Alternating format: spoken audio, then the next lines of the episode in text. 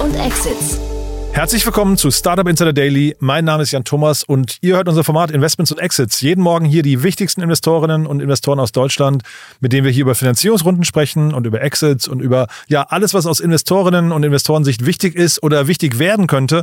Heute mal wieder seit längerer Zeit hier zu Gast Olaf Jacobi von Capnemic und wir haben wirklich ein cooles Gespräch geführt. Olaf ist ja ein alter Hase, der schon viel gesehen hat und dementsprechend Dinge auch cool einordnen kann oder aber wie im konkreten Fall den ein oder anderen Gründer oder das ein oder andere Thema, was wir hier besprechen, schon mal selbst vor der Flinte hatte, also den, das Pitch Deck schon mal gesehen hat oder den Gründer schon mal gesprochen hat. In dem Fall ist das so. Das zweite Thema, was wir besprochen haben, ist aber auch extrem cool. Da haben wir uns im Nachgang noch ein bisschen gemeinsam gefreut, wie cool dieses Thema eigentlich ist, wenn es wirklich klappen könnte. Von daher freut euch jetzt auf ein richtig cooles Gespräch mit Olaf Jacobi von Capnemic. Startup Insider Daily. Investments und Exits. Ja, ich freue mich sehr. Nach längerer Zeit mal wieder Olaf Jacobi hier von Capnemic. Hallo Olaf. Hallo Jan. Schön, dass ich mal wieder dabei sein darf. ähm, und äh, ja, ich freue mich total. Wirklich. Ist lange her, ne? Ja, ist wirklich lange her. Inzwischen war ja irgendwie die Hälfte deines Teams schon hier, was ja auch toll ist, ne? muss man auch sagen. Niklas, mit dem spreche ich auch super, super gerne. Aber schön, dass wir mal wieder sprechen. Und äh, ja, du hast auch tolle Themen mitgebracht. Aber ich würde sagen, bevor wir einsteigen, ein paar Sätze zu euch, oder? Ja, gern. Also Capnemic ähm, mit äh, Sitz in Köln, München und Berlin. Äh, wir sind ein Frühphasen-Investor, also Venture Capital Investor, investieren hauptsächlich in B2B-Tech-Themen äh, von Pre-Seed, Seed und Series A. Das sind so unsere initialen ähm, Investmentphasen. Tickets von einer halben bis fünf Millionen initially und dann hinten raus natürlich mit entsprechenden Reserven. Ähm, sind ein Team von jetzt 18 Mann, also die Hälfte des Teams war noch nicht bei dir. ähm, ich glaube, das schaffen wir auch nicht ganz. Ja. Ähm, und ähm, ja, freuen uns natürlich auf super spannende äh, Geschäftsmodelle und ähm, äh, gute Gründerteams ähm, immer äh, gern bei uns melden. Mhm, super. Und heute die beiden Themen, die du mitgebracht hast, äh, finde ich auch spannend, muss ich sagen. Äh, vielleicht gehen wir zuerst nach Wien, ne? Wir gehen zuerst nach Wien, genau. Ähm, die Firma Ubiq, äh, U-B-I-Q, ähm, äh, formerly known äh, als äh, Park Bob ja, ähm, aber jetzt ähm, haben sich, glaube ich, wann haben die sich umbenannt? Ich glaube 2021 oder so in mhm. Ubic. Ähm, Finde ich ähm, ganz spannend. Und zwar gar nicht, natürlich auch das Geschäftsmodell, aber ich finde es einfach eine tolle Geschichte. Ähm, der Gründer und CEO, das ist der Christian Adelsberger, den kenne ich selber. Mhm. Ähm, ja, hat bei, kann ich glaube ich ruhig sagen, das ist lange her, in den Jahren äh, des Bestehens dieser Firma auch, habe ich auch mal so einen Pitch gehört von ihm. Ähm, er hat 2014 gegründet ähm, hat eine, auch eine kleine Pre-Seed-Runde eingesammelt. 2016, das muss man sich mal so ähm, äh, mal vorstellen, das ist echt lange her. Ne? Das ist vor neun Jahren gegründet. äh, vor sieben Jahren hat er die Seed-Runde gemacht, 2016 nämlich. Und dann hat er mit Parkbot, äh, Bob, ähm, kommen wir gleich zu, was, es, was die gemacht haben, versucht, ähm, hat dann aber doch gepivotet. Ähm, das heißt, das Geschäftsmodell angepasst, weil er eben auch keine Folgefinanzierung bekommen hat. Kleine CLAs hat er abgeschlossen und jetzt eben in 2022, 2023 ähm, 1,5 Millionen für ein neues angepasstes Geschäftsmodell eingesammelt. Und was ich da an diesem Case so spannend finde, ist, dass man sehen kann, also äh, Durchhaltevermögen lohnt sich. Und jetzt, nach den ganzen Veränderungen, hat er eben eine, ähm, eine Runde gemacht mit 4,35 Millionen. Ähm, die war, glaube ich, Ende 22, Anfang 23. Und das finde ich ihm sehr spannend das Geschäftsmodell selber, was die machen, ähm, macht auch absolut Sinn. Das heißt, er hat über die letzten Jahre eben sein, seine initiale Idee ähm, mit ähm, Parkbob angepasst. Und also das ist erstmal spannend. Du hast gerade gesagt, Durchhaltevermögen lohnt sich. Das finde ich auch. Also erstmal hier jetzt Respekt vor der langen Zeit, muss man auch sagen. Ne? Äh, der Kai Diekmann hat irgendwann mal auf Twitter geschrieben, wenn du ein totes Pferd, äh, wenn du ein totes Pferd reitest, steig ab. Das fand ich auch in so einem Satz, den habe ich mir irgendwann mal äh, gebuckt.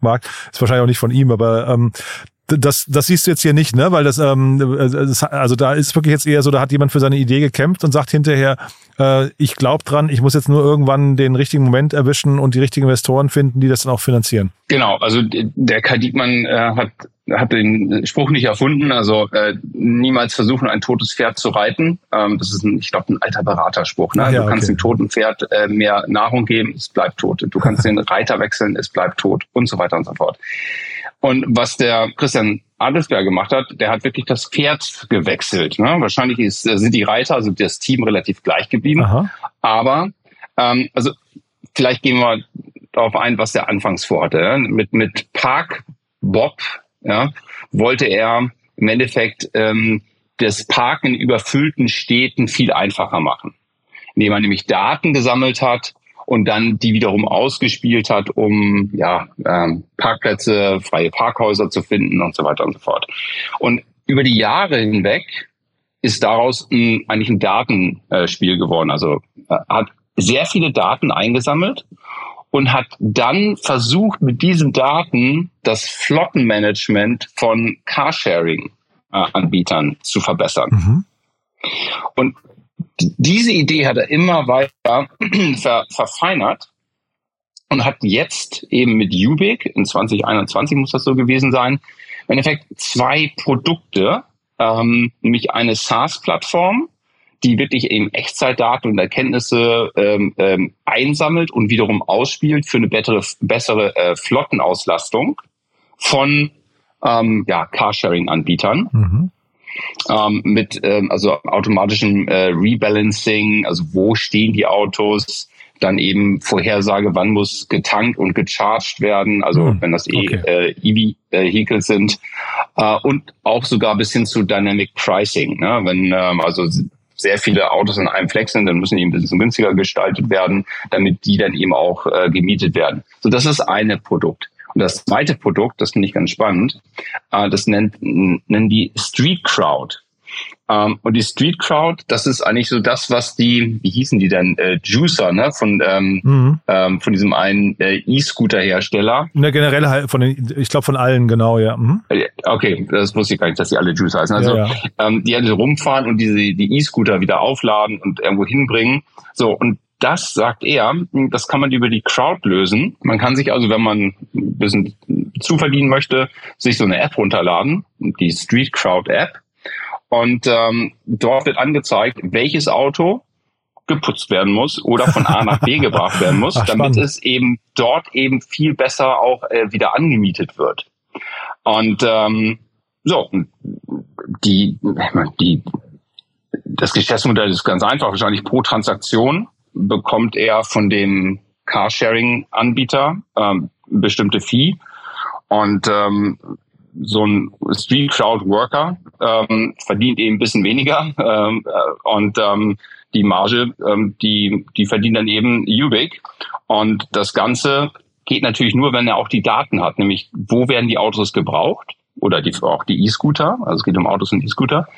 Ähm, wo stehen die jetzt gerade? Das heißt, von die müssen von A nach B gebracht werden, dabei noch aufgetankt werden und auch dort geputzt werden. Mhm. So und das bietet er eben diesen ja, Carsharing und E-Scooter-Sharing äh, an, so dass sie selber keine eigene Crowd aufbauen müssen und einfach wahrscheinlich dann eben viel bessere Konditionen unterm Strich haben spannend. Das, was du erzählst, klingt ein bisschen auch so, es, gibt dieses ähm, Unternehmen Wunder Car, hießen die ursprünglich, die jetzt Wunder heißen aus Hamburg, die ähm, auch gepivotet sind und jetzt auch so eine Art Infrastruktur oder, oder ähm, Softwareplattform für die ganzen E-Scooter und, und äh, ich glaube auch äh, Bike und, und äh, normalen Scooter-Anbieter sind. Ne? Also das heißt, man versucht da so ein Software-Layer quasi zu sein für diese ganzen, für diese ganzen Anbieter. Klingt ja hier auch so, so ein bisschen quasi so das Betriebssystem eigentlich, ne?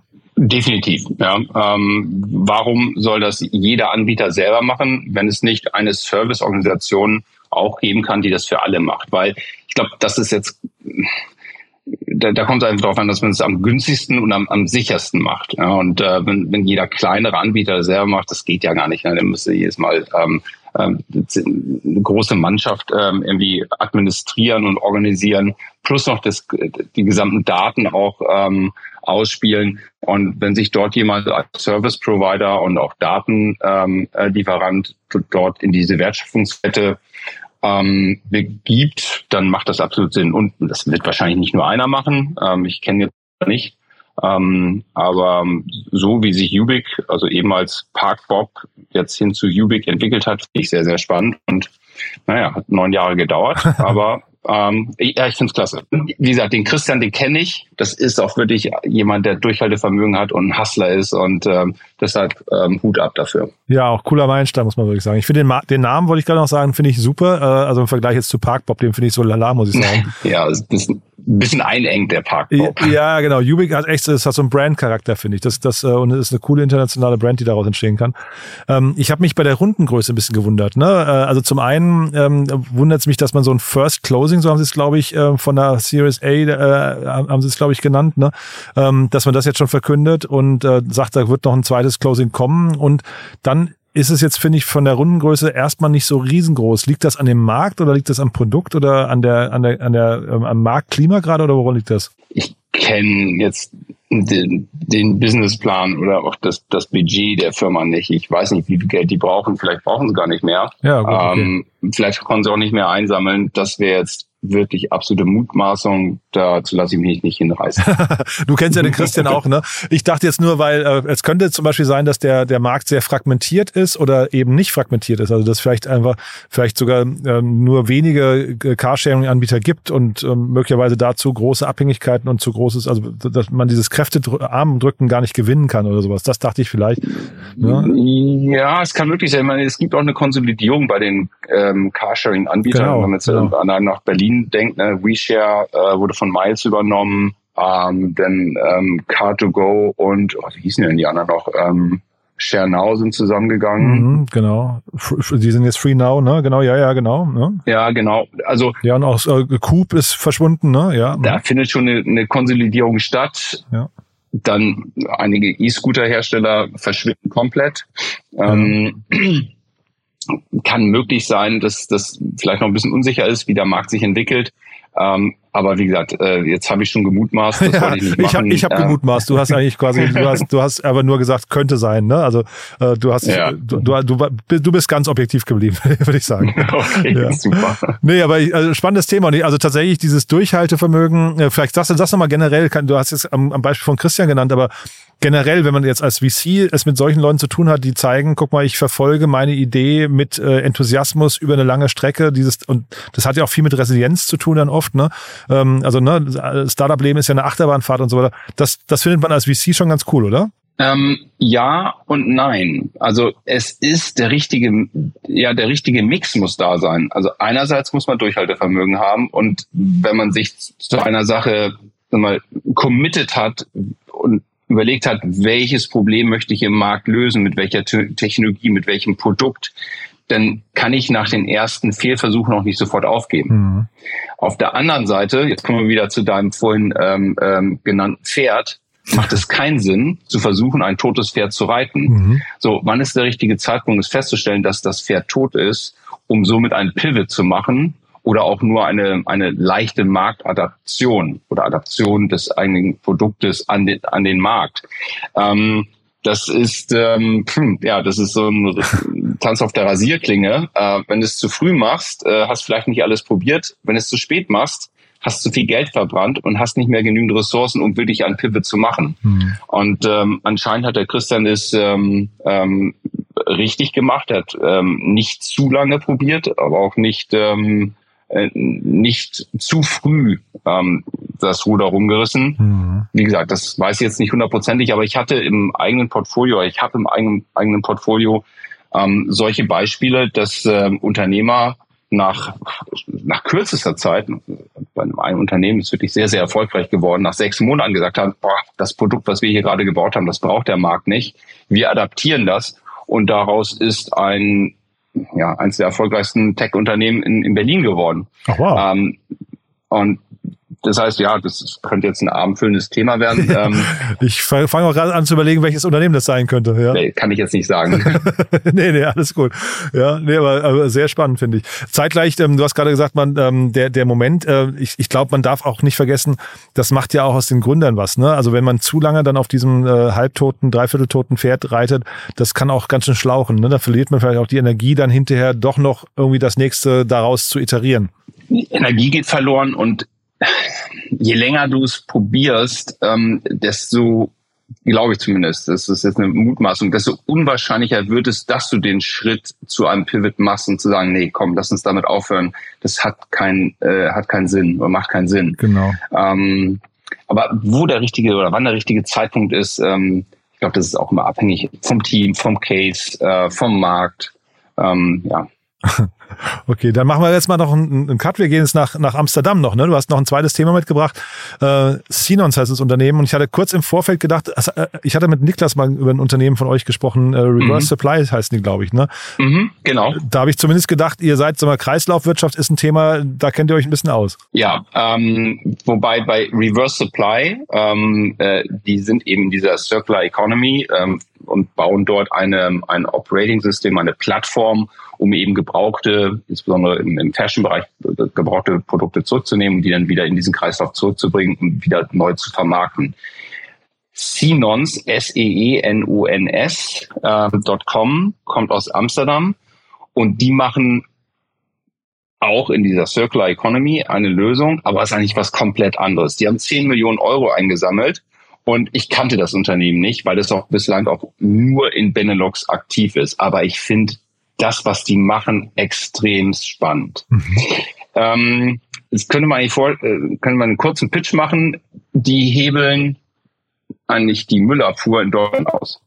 ähm, nämlich die Abfallkette. Ja?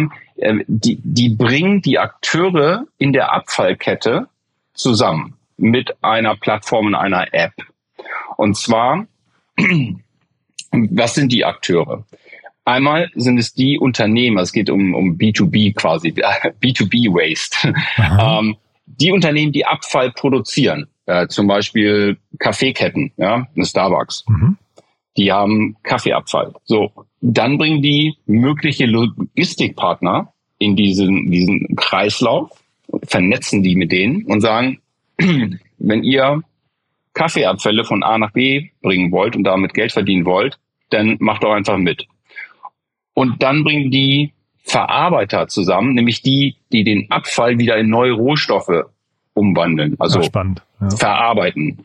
Und Hersteller, die aus den quasi Kreislaufrohstoffen wieder neue Produkte herstellen. Also diese vier ähm, Entities oder diese vier Akteure bringen die zusammen. Ähm, und lassen also quasi den Abfall gar nicht erst in diesen Abfallkreislauf, wie wir ihn zurzeit kennen, ne, ähm, hineinkommen, sondern sagen, nee, nee, wir, wir, wir bauen einen neuen Kreislauf auf. Und ähm, das, ich, ich habe da auch ein bisschen länger Zeit gebraucht, um das überhaupt zu, durch, zu durchblicken, was das, ob das überhaupt in Deutschland geht. Ja? ähm, kann man kann man quasi die die Müllabfuhr obsolet machen ähm, und äh, Abfälle mit einer eigenen Logistikkette zu Verarbeitern, die eben neue Rohstoffe daraus äh, herstellen, äh, kriegt man das hin. Aber die haben 10 Millionen eingesammelt, die machen das in mehreren niederländischen und oder Benelux-Städten und haben auch ganz klar zum Ziel, ähm, weitere europäische Städte ähm, anzugehen und ähm, das dort einzuführen. Mega cooles Thema, muss ich sagen. Äh, total, total zeitgemäß. Ähm, ich habe keine Vorstellung, wie das äh, technisch umgesetzt werden kann, aber ich, man, kann, man weiß auch hier im Podcast, wir haben immer wieder Unternehmen, die bestimmte Rohstoffe, äh, Abfälle von bestimmten Rohstoffen, was weiß ich, Orangenschalen oder sowas nehmen, um dann daraus irgendwas anderes zu produzieren. Und ähm, das sind ja immer eigene kleine Kreisläufe, um die es dabei geht. Ne? Du, du kannst das mhm, ja nicht erstmal genau. alles zusammenschmeißen und danach sagen, jetzt muss irgendwie eine intelligente Sortiermaschine das wieder trennen, sondern du musst es ja eigentlich einen Schritt davor schon bis zu Ende denken. Genau, die bauen, also wenn man auf die Website geht, ähm, ähm, sieht man auch, welche Abfälle ähm, die für welche Abfälle die einen, einen gesonderten Kreislauf erstellen wollen. Mhm. Ja, also Orangenschalen hast du eben zum Beispiel angesprochen, Kaffeereste, mhm. ähm, dort wird dann Seife produziert oder es werden Pilze gezüchtet und ähm, und dort entstehen einzelne Kreisläufe, ähm, die dann eben ja quasi den den Restmüll reduzieren und der Müll, der eben in diesen Kreislauf kommt, aus dem werden wieder neue Rohstoffe. Also ich finde das super spannend und äh, hört sich für mich wirklich als eine fantastische Lösung an. Ähm, eigentlich, wenn man jetzt überlegt, wir haben Altpapiersammlung ne, in, in Deutschland ähm, und da haben wir so einen Kreislauf. Mhm. Ja, der aber wiederum eben von der normalen, ich glaube, ist die normale Müllabfuhr in Deutschland eben auch organisiert wird. Und diese ganzen kleineren Kreisläufe, Wahrscheinlich muss man das privatwirtschaftlich machen. Und ganz oft ist es, also bei Orangenscheinen zum Beispiel weiß ich, dass das wird dann sogar noch incentiviert. Da kriegen dann sogar die Unternehmen, was er jetzt hier so, kennt man ja in Supermärkten, wenn dann diese Saftmaschinen, Entsaftermaschinen da stehen, ähm, dann verkaufen die sogar diese Orangenschalen noch. Und ich glaube, das könnte auch ein Anreiz sein, hier auch vielleicht, wenn du sagst Kaffeereste oder sowas, dass man dann irgendwie im Laden schon anfängt, äh, über Mülltrennung nachzudenken, weil das ist natürlich schon noch ein Aufwand, ne? Genau. Aber Mülltrennung, wenn ich weiß, dass eben dieser Teil des Mülls in einen Kreislauf, den, also genau. gebe ich selber in einen Kreislauf rein. Ich glaube, die Motivation ist viel höher, als wenn ich äh, irgendwie unten drei verschiedene Tonnen habe und ich weiß eigentlich gar nicht, was mit dem Müll in der einen Tonne passiert, ob das nicht doch wieder zusammengemischt wird oder äh, doch verbrannt wird. Wenn ich weiß, dass eben meine Orangenschalen, um bei deinem Beispiel zu bleiben, mhm. wirklich in diesen Kreislauf kommen, dann ich glaube, die Motivation ist viel höher. Ja, und entsprechende Container bereitgestellt werden, abgeholt werden. Die selber haben auch keinen kein Park, sondern ähm, bringen eben Logistikunternehmen oder kleine Unternehmen, die das machen wollen, die Logistik, zusammen eben mit denen, die Abfall haben oder ähm, dann wiederum auf der anderen Seite mit den Herstellern, die eben neue Rohstoffe daraus ähm, produzieren wollen. Hm. Nee, sehr, sehr cool. Also man kennt das auch wirklich, also ne, Batterien oder Medikamente oder so. Menschen sind schon bereit, irgendwie Sachen zu trennen, glaube ich, ähm, wenn sie wissen, dass, dass hinten raus daraus eine, eine sinnvolle Geschichte entsteht. Also ich finde das ein tolles Thema. Äh, ich versuche mir nur gerade vorzustellen, wie groß kann sowas werden und ähm, sind es nicht hinterher dann doch vielleicht zu viele Hürden, die auf dem Weg dahin? Also ich vers versuche mir ein bisschen vorzustellen, wie die, wie die halt vorgehen müssen. Ne? Ähm, klingt schon nach einem dicken Brett trotzdem. Als ich es mir das erste Mal angeschaut habe, dachte ich so, boah, das Brett, das ist mega dick. Ja, ne? Ja. ja. Ähm, aber die haben es eben bewiesen, dass es funktioniert. Das ist ja nicht, das, die haben jetzt ja nicht bei Null gestartet, sondern diese 10 Millionen Runde kommt zustande, weil sie es bewiesen haben, dass sie es machen können. Stimmt. Ähm, gut, ich habe jetzt natürlich nicht recherchieren können in der Kürze der Zeit, aber ähm, ich kenne den einen oder anderen Investor, der da reingegangen ist, zum Beispiel die ähm, ähm, Schweizer Post Ventures, kenne ich auch das Team, die sind ganz smart, die werden da nicht einfach ins Blau investiert haben. ähm, und ähm, deshalb glaube ich schon, dass die das hinkriegen. Aber das ist komplex. Das ist also ähm, so viele Akteure an einen Tisch zu bekommen, diese Kreisläufe zu erstellen, am Leben zu halten. Ähm, ähm, da hast du mehrfach Chicken-and-Egg-Probleme. Mm, total. Ähm, ja, wenn du keine Logistik hast, dann äh, holst keiner ab. Ähm, wenn, wenn du keine Abfälle hast, äh, dann brauchst du auch keinen Logistiker, der sie abholt und so weiter und so fort. Also ähm, da gibt es einige Hürden, die man, die man nehmen muss, damit das funktioniert. Und trotzdem, und vielleicht nochmal jetzt äh, wieder eine generelle Frage, es ist doch cool als VC, wenn jemand zur Tür reinkommt und sagt, wir haben eine Idee, wie wir quasi ein großes Problem der Welt lösen können. Ne? Das ist ja eigentlich das, worum es hier geht. Das ist ja wieder so dieses Gefühl, ja, wenn es denn klappen würde, ist es eigentlich echt cool. Ja, äh, definitiv. Und wenn man sich, äh, ich saß auch davor und habe gesagt, okay, deutsche Müllabfuhr, egal ob das in Berlin ist oder hier in München, ähm, die würden natürlich auch nicht drauf kommen. Das muss privatwirtschaftlich ja. äh, funktionieren. Ich glaube nicht, auch wenn dann die alle einen tollen Job machen ähm, ähm, bei der Müllabfuhr, ich glaube nicht, dass da jemand auf die Idee kommt und sagt, okay, wir müssen jetzt mal versuchen, einzelne Produkte da rauszuziehen und daraus äh, sagen, Mikrokreisläufe erzeugen. Da kommt keiner drauf. Ähm, und ähm, genau dafür ähm, brauchen wir eben solche Gründer, ähm, die beiden aus Amsterdam, ähm, die ein Stück weg unsere Welt auch verändern. Und wenn sie dabei auch noch ein gutes Geschäft machen, sollen sie bitte, ja. Sehr cool. Du, also ganz große Themen, muss ich sagen. Großartig. Ähm, dann, man hat schon ein bisschen rausgehört, für welche Sachen du brennst, aber vielleicht magst du trotzdem den Bogen nochmal schlagen, wer sich bei dir melden darf oder bei euch und äh, ob die beiden Themen, die wir heute besprochen haben, dazu zählen könnten. Ähm, die können auf jeden Fall dazu zählen. Und wie gesagt, Parkbock Park Bob, das ist echt ein Zungenbrecher, hatte ich mir auch mal angeschaut, aber wie gesagt, äh, vor dem Pivot, ähm, äh, dementsprechend sind wir da auch nicht investiert. Aber ansonsten alle Gründer, ähm, Gründerinnen und Gründer, ähm, hauptsächlich im B2B-Tech-Bereich, also Software, ähm, ähm, in den Phasen Pre-Seed, Seed und Series A, ähm, schickt uns die Pitch Decks, ähm, wir schauen uns alles an und ähm, ihr kriegt auch sofort ein Feedback. Immer her damit. Sehr cool. Olaf, lieben Dank, dass du wieder da warst und ja, dann freue ich mich einfach aufs nächste Mal. Klasse, vielen Dank für die Einladung. Bis dann. Ciao. Startup Insider Daily, Investments und Exits. Der tägliche Dialog mit Experten aus der VC-Szene. Ja, das war Olaf Jacobi von Capnemic. Hat mal wieder richtig viel Spaß gemacht. Ich hoffe euch auch. Ich fand es auf jeden Fall richtig gut und äh, beide Themen waren toll. Ne? Ich habe vorhin das eine Thema ein bisschen mehr in den Himmel gelobt, weil es natürlich so ein Riesenproblem löst und wenn es klappen könnte, wäre das natürlich extrem cool. Aber ich finde, Olaf hat beide Themen sehr, sehr cool eingeordnet. Wenn es euch gefallen hat, wenn es euch genauso viel Spaß gemacht hat wie mir, dann gerne weiterempfehlen an Menschen, ja zum Beispiel, die gerne Auto fahren oder parken oder Menschen, die im B2B-Bereich Abfall produzieren und den vielleicht cleverer entsorgen möchten. In all diesen Fällen Fällen wäre das wahrscheinlich eine Folge, die man sich mal anhören sollte. Dafür vielen Dank fürs Weiterempfehlen. Euch vielen Dank fürs Zuhören. Ich hoffe, wir hören uns nachher wieder. Wir haben noch tolle Interviews heute. Falls nicht nachher, dann hoffentlich spätestens morgen. Bis dahin, alles Gute. Ciao, ciao.